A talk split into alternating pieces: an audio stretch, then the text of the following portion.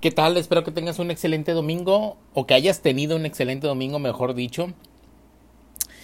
Eh, y que todo lo que vayamos haciendo o todo lo que tengamos pensado hacer esta semana, eh, le demos un giro totalmente. ¿Por qué? Porque lo que tú pienses, lo que tú tengas en tu mente en realizar esta semana, y si siempre eh, van caminados de la mano de Dios, las cosas se van a realizar conforme a la voluntad de Dios. No conforme a nuestra voluntad, conforme a la voluntad de Dios. Si Dios quiere y si Dios permite, se van a realizar aquellas cosas que tengamos en nuestra mente, en nuestro pensamiento para esta semana que mañana inicia.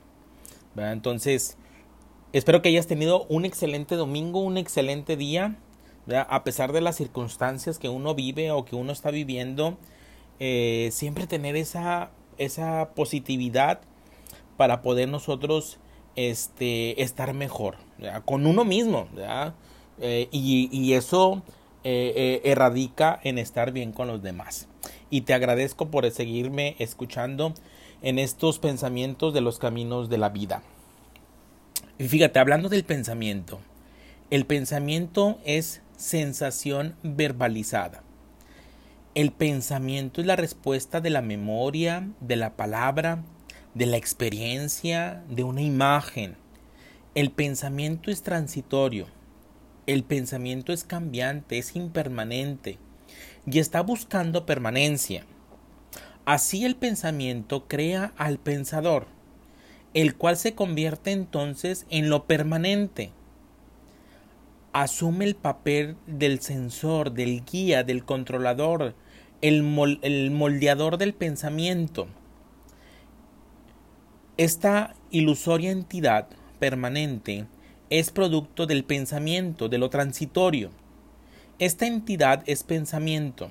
Sin el pensamiento no existe. El pensador se compone de cualidades. Sus cualidades no pueden ser separadas del mismo. El, el controlador es lo controlado. Está meramente jugando un juego engañoso consigo mismo, hasta que lo falso sea visto como lo falso y la verdad no existe.